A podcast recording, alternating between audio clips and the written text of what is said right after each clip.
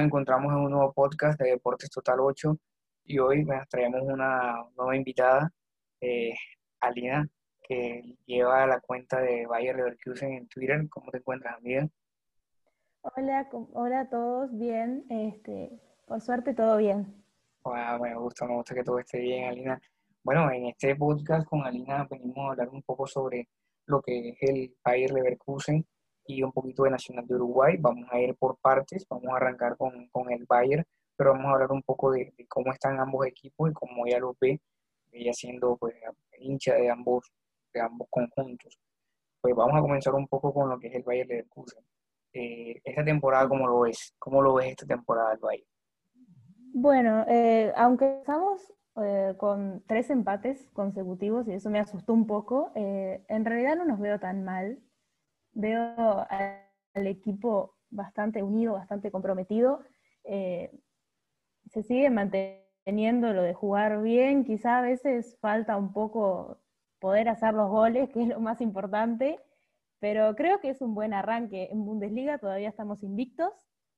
Y bueno, en, Europa League ya es un poco, está un poco más complicado porque a pesar de que debutamos con un, haciendo seis goles contra el Niza, eh, bueno, venimos de una derrota contra el Slavia Praga, pero bueno, eh, creo que, de todas formas vamos a poder salir adelante y, clasificar también a octavos. O sea, quedan muchos partidos por delante y, yo confío en el equipo, la verdad. Sí, el equipo, como, tú dices, comenzó muy un poco, eh, un poco raro en la Bundesliga con lo de los tres empates. Ya después fue un poquito amoldándose eh, en Europa League lo vi muy bien, como tú dices, en el primer partido con, con el Niza, en esa goleada. Eh, y después con el Slavia Praga, pues un poco de, ahí, combinaciones no muy buenas, no expulsado y todas estas cuestiones. Pero veo un Bayern que, aunque vos sí no me sigue convenciendo mucho, eso sí tengo que decirlo, no me sigue convenciendo mucho como entrenador, no es para alarmarse mucho lo que está pasando, está yendo en un camino de a poco, va un poquito, como dicen por ahí, de menos a más. Va de poquito a poquito, va, recorriendo, obviamente sabiendo que se fueron jugadores como Bolan y como Kai Havers, que eran muy importantes para el funcionamiento de este equipo, y de a poquito se va, se va adaptando.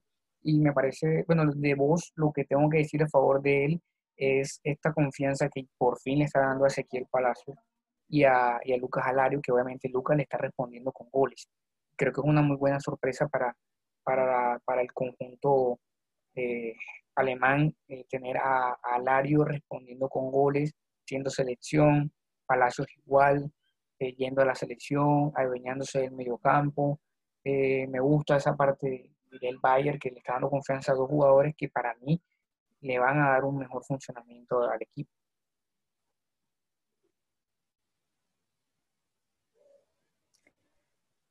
Sí, eh, para mí, eh, vos tampoco me termina de convencer, pero bueno, este, tengo algunas críticas para hacerle.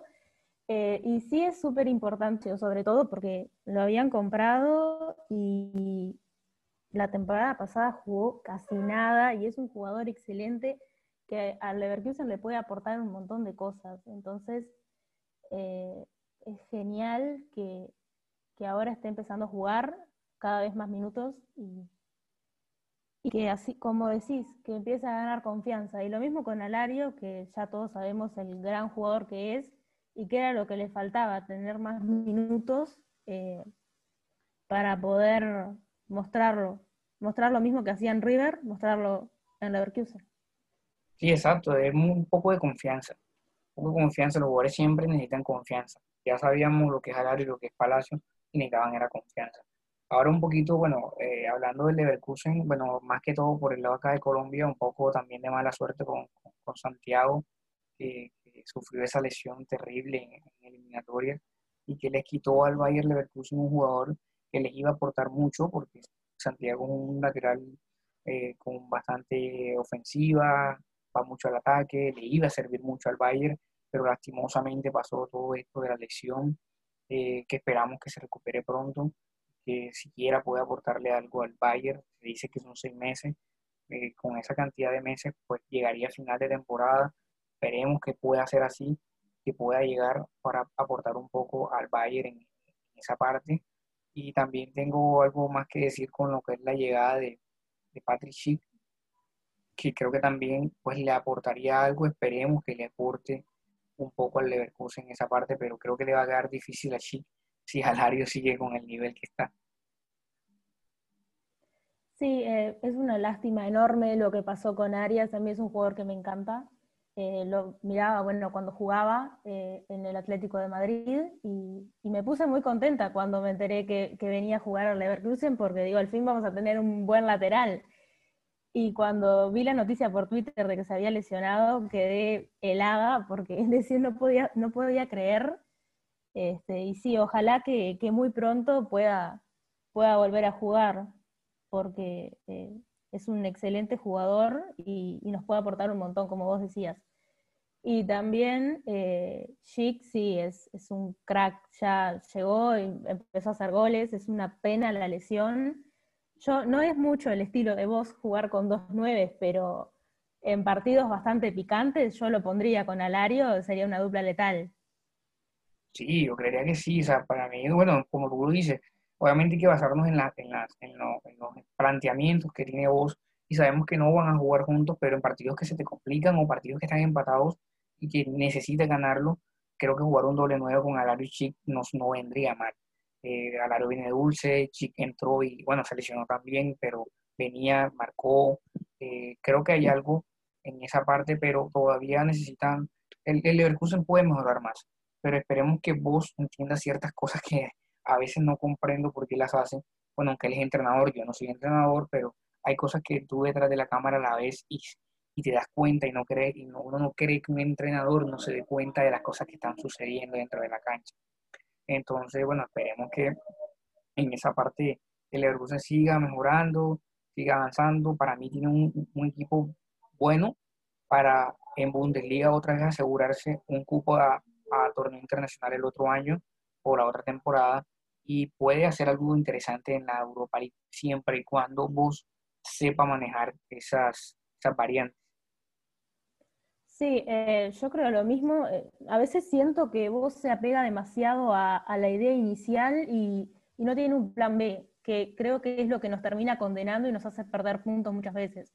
O sea, por no dar su brazo a torcer y no hacer quizá cambios que, que no tenía previsto, terminamos perdiendo puntos de una forma bastante, o sea, fácil.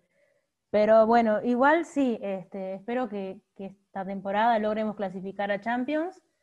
Em, y también, bueno, no sé, quedar lo más arriba posible. Suena una locura, una, ah, una locura pelearle la Bundesliga al Bayern Múnich, pero quizá, no sé, quedar terceros o cuartos y poder clasificar a, a Champions League y al menos llegar a cuartos como la Europa League pasada. Sí, exacto. Yo creo que vamos por ese lado. Eh, ojalá llegue a Champions League. El año pasado se les escapó porque lo tenían prácticamente ahí y en las últimas fechas, con los partidos que se perdieron, pues no llegaron a Europa League. Pero creo que, el equipo puede llegar a, a, esa instancia y, perdón, a Champions League y en Europa League puede hacerlo de llegar a pasar de ronda. Me parece que lo va a hacer eh, y seguir escalando más posiciones dentro del dentro del torneo y también depende cómo le caigan los sorteos. En estos torneos internacionales, eh, todo el mundo sabe que aunque para ser campeón tienes que ganarle a todos, siempre también necesitas un poco de, de ayuda del sorteo, porque puedes ir por lugares donde el sorteo sea más fácil y enfrentarte a los más duros al final. También depende mucho de, de esa parte. Exacto. Sí, sí, coincido totalmente. Se necesita una pequeña cuota de suerte. Sí, exacto. No, eh, esa mentira de que siempre tienen que jugar con los buenos, no. A veces los buenos no siempre quieren enfrentar a los buenos.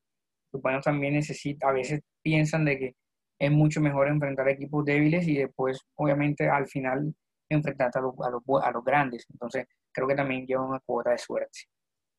Eh, bueno, ahora ya con, bueno, con el tema del Bayern un poquito cubierto, un poquito hablando de él, vamos ahora a hacer un traslado de, de continente y bueno, nos vamos a, a tu natal Uruguay, vamos a hablar un poco de, de Nacional, eh, que bueno, vamos a hablar comenzando de lo que está haciendo en Copa Libertadores, un equipo que terminó primero en su grupo en donde él y Racing dominaron totalmente el grupo, lo llevaron de pies a cabeza, eh, le ganó a Racing su partido y terminó primero. Eh, ¿Cómo viste a Nacional toda esta fase de grupos de la, de la Libertadores? Eh, bueno, la verdad que lo vi bastante bien. fue una sorpresa porque, bueno, a los equipos uruguayos les cuesta bastante competir en la Libertadores últimamente, ¿no? O sea, a nivel de historia, Nacional y Peñarol siempre han competido, pero actualmente está costando bastante. Bueno, Peñarol quedó afuera en fase de grupos eh, y Nacional, por suerte, logró pasar primero. Este, la verdad que como hincha, muy feliz, eh, porque siempre es lindo pasar y, sobre todo pasar así, ganando eh, primeros con la victoria contra Racing de visitantes, que ese partido fue hermoso, como hincha fue, no sé, de los mejores partidos, porque teníamos, eh, no sé, entrabas a Twitter, estaba todo el mundo, no, Nacional no es rival para Racing, eh, Racing gana fácil el partido a pesar de la, de la inactividad, y bueno, por suerte lo pudimos ganar. Este, y la verdad que, bueno, aunque no mostramos quizá un fútbol muy lírico y una cosa muy al estilo Guardiola, pero logramos este, ganar los partidos, que es lo más importante, y, darle confianza al equipo, que a veces es lo que falta para, para avanzar un poco más, que, los jugadores estén convencidos de que pueden hacer cosas grandes. Sí, claro, es que eh, Nacional, pues como tú dices, el partido con Racing, mucha gente lo daba perdiendo el partido y lo sorprende a Racing con, con esa victoria en Argentina y, Nacional no está mostrando un super fútbol, pero como dices tú, eh, importante era ganar. Y tampoco no creo que no, no creo que sea tan mal el, el equipo pasar primero. Algo tienes que tener. Obviamente puedes mejorar en tu juego, eso está claro, pero bueno, lo importante es que están en octavos de final y, eso es muy, muy importante para, para todos los, los equipos pasar a, a la siguiente ronda. Eh, obviamente en octavos de final, bueno, no me acuerdo muy bien con quién es que juega en octavos de final, ahora mismo se me pierde el equipo con el que juega en octavos de final. Pero, Independiente del Valle. Bueno, Independiente del Valle. Bueno, te lo digo yo que soy hincha de Junior y lo sufrí Independiente del Valle. lo sufrí en, la, en mi fase de grupo. es un equipo complicado. Independiente del Valle es un equipo muy bien estructurado, que creo que lo que tiene que ser nacional es el día que, bueno, cuando jueguen en Ecuador, tratar de sacar un, resultado positivo, porque jugar en, la altura donde juega Nacional, perdón, eh, Independiente del Valle, es un poco complicado. Eh, sí, la verdad es que, bueno, entre todos los segundos que había, creo que era de los pocos que quería que nos tocaran, porque eh, hace, creo que 2018, si no me equivoco, la final de la Libertadores Sub-20 fue Nacional Independiente del Valle, que la ganó Nacional, pero es un rival muy duro y tiene una, una cantera muy, muy buena, o sea, saca jugadores muy buenos, eh, se nota eh, el compromiso que tienen los jugadores con el club, se nota que, quieren hacer algo serio, que quieren tener una participación seria, así que bueno, es un rival bastante difícil que hay que respetar y sí, como decías, hay que tratar de ir a Ecuador a sacar aunque sea un punto o a perder aunque sea uno a cero. Si ganamos allá sería una locura, sería hermoso, este, pero bueno. Sí, sí, yo lo, que, yo lo que veo es que, como tú dices, eh, eh, Independiente del Valle se caracteriza, un equipo que se caracteriza por lo que estábamos hablando, un equipo que está muy bien estructurado desde las bases, está muy bien estructurado, y creo que lo que deben hacer, los, bueno, en el caso de, estos, de los equipos es, sacar un, un, resultado positivo en la visita a, Ecuador, que siempre es complicadísimo, y, y tratar de, con tu juego dominarlo y obviamente en tu casa eh, llevártelo por delante. Porque si, todos sabemos que, lo importante en la Copa Libertadores es qué haces en tu casa. ¿ya? Y si en tu casa sacas un buen resultado, pues lo que venga pues, de visitante tratas de sacar algún empate o, algo que se te parezca. Pero eh, lo más importante en esta Copa Libertadores que siempre es difícil. Y hay equipos muy importantes en la, fase, en la siguiente fase, porque mm, para nombrarte, o sea, es un torneo complicado, Trata Nacional, Independiente del Valle, River, Boca, Flamengo, Palmeiras, Gremio, Internacional, eh, Racing. Ya te he nombrado nueve equipos y son nueve equipos grandes del, del continente. Eh, entonces, no es una Copa Libertadores sencilla. No, no, este, para nada. Es, bueno, siempre es difícil. Bueno, este año está repleta de, grandes equipos. Eh, si Nacional llega a pasar, llega a ganar la Independiente del Valle, el rival sale del enfrentamiento River Paranaense. O sea que cualquiera de los dos es un rival súper fuerte y súper difícil. Eh, en caso de que Nacional avance, no va a tener un camino muy fácil.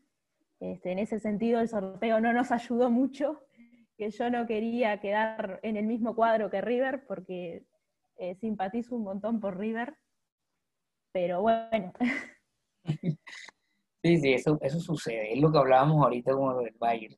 Necesita siempre una pizca de suerte, porque Nacional es un buen equipo, pero no digo que no le pueda ganar a River, puede pasar, esto es fútbol.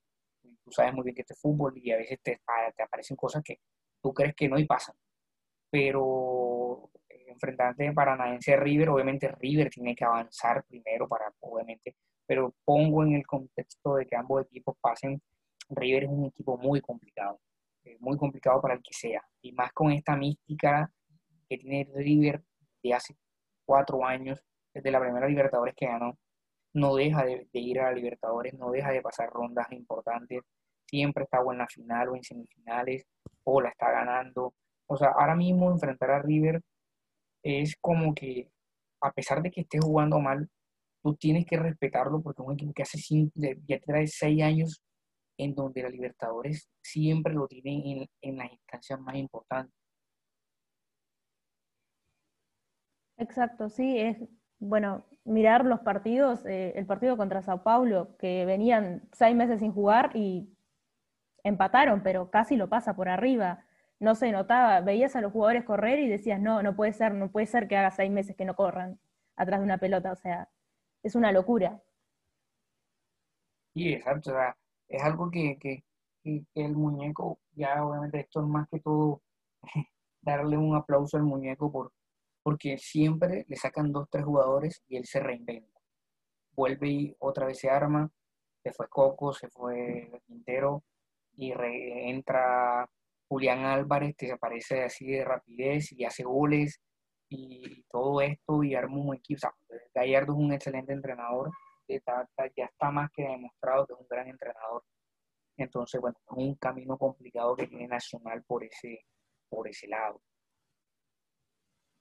Sí, exactamente. Pero bueno, a confiar en el equipo y, a esperar a los partidos a ver qué pasa. Sí, exacto, exacto. Y siempre confiar pues, en el equipo, siempre uno trata de hacer eso. Y bueno, en el, en el torneo local creo que el torneo apenas acaba de comenzar, ¿cierto? La segunda, el segundo torneo. Eh, sí, el campeonato uruguayo es bastante raro de explicar, este, pero digamos que la segunda parte del torneo eh, acaba de empezar eh, arrancó el em, fin de semana pasado, no, el otro me parece, si no me equivoco. Eh, este fin de semana se juega la segunda fecha, hace un ratito terminó Nacional de jugar. Em, y sí, este, viene Rentistas de, de, ganarnos la final de la apertura y ahora estamos jugando el intermedio. Eh, por suerte, los dos primeros partidos los ganamos. También no con un fútbol muy vistoso, pero bueno, lo importante es ganar. Sí, sí, el torneo Uruguay es un poco, oh, no, tampoco es muy raro. Acá en Colombia pasa algo así como el de ustedes, obviamente tiene nombres diferentes, acá se llama apertura, clausura, el nombre que quieras. Total es que hay dos torneos en, el, en la temporada y, bueno, eh, lo importante es que en este torneo que, que arranca tanto local como internacional, pues Nacional logre desarrollar eh, el fútbol que obviamente la gente quiere y obviamente uno como como conocedor del fútbol latinoamericano, quiere que los grandes siempre estén ahí.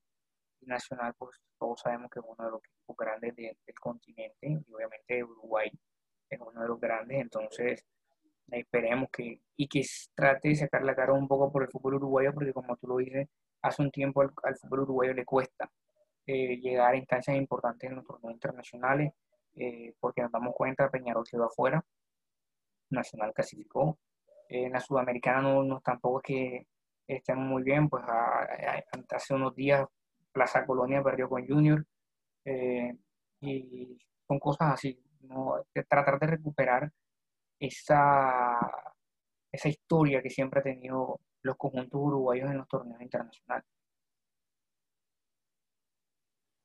Sí, este, es lo que, lo que siempre se trata. Bueno, Nacional hace años viene por lo menos participando consecutivamente de la Libertadores, creo que más de 20 años que clasificamos eh, de forma ininterrumpida, pero lo que cuesta es eh, pasar la fase de grupos o pasar de octavos. Nos viene pasando que en 2018 quedamos afuera de una forma bastante increíble, eh, clasificamos a Sudamericana, pero no pasamos la fase de grupos, creo que por diferencia de goles con estudiantes. Un partido que teníamos controlado y terminamos perdiendo 3 a 1, quedamos afuera por un gol. Eh, después el año pasado eh, pasamos segundos a octavos y quedamos afuera con Inter de Porto Alegre. Este, también hicimos un, un, buen partido allá y un buen partido acá, pero no hicimos goles. Entonces, al final, ellos terminaron haciendo los goles y nosotros quedamos afuera. Y bueno, este año espero que no se repita la historia, que podamos pasar, porque sí, este, levantar un poco la imagen que a veces se, se ningunea un poco a los equipos uruguayos, eh, sobre todo se ve a veces en Twitter que dicen ah, que no compiten, que las copas están oxidadas, pero bueno, este, intentar revertir esa imagen y mostrar que acá también hay un buen fútbol, quizá no tan vistoso, quizá no tan atractivo para el resto de la gente, pero, pero por lo menos un fútbol pasional y que a los hinchas uruguayos nos mantiene a todos en vilo, digamos. Sí, claro, ojalá que para el bien de todos, que, que todo otra vez vuelva al lugar donde siempre está el fútbol uruguayo y que pues, pues, obviamente no se le trate como, como a veces, no, no es la única, lo he visto mucho en, en Twitter, cómo, cómo tratan a, la, a, a, los equipos uruguayos y bueno, esperemos que, que le vaya muy bien en esta Copa Libertadores más que Copa Nacional. No, bueno, Dina, bueno, muchas gracias por, por haber venido a nuestro a nuestro canal a hablar un poco de, esto, del Bayern, de Nacional, y pues obviamente siempre vas a estar eh, con las puertas abiertas para que cuando quieras pues vuelvas a, nuestro canal de podcast. Bueno, muchísimas gracias a ustedes este, por, invitarme y por siempre tener buena onda conmigo, que creo que son de, las primeras cuentas que, que siempre me, me dejó las puertas abiertas para participar en cosas y, siempre con buena onda comentándonos en Twitter y eso, este, esto es genial, así que muchas gracias. Sí, claro, muchas gracias a ti, igual que como siempre decimos, pues esto es una linda comunidad la que tenemos todos en Twitter, argentinos, colombianos, uruguayos, y pues la idea siempre es ayudarnos entre todos y, obviamente todos están invitados a, nuestro, a nuestro podcast y, y bueno, tú que siempre nos estás apoyando en esa parte. Entonces, muchísimas gracias y, y quedan las puertas abiertas aquí. Bueno, muchísimas gracias entonces.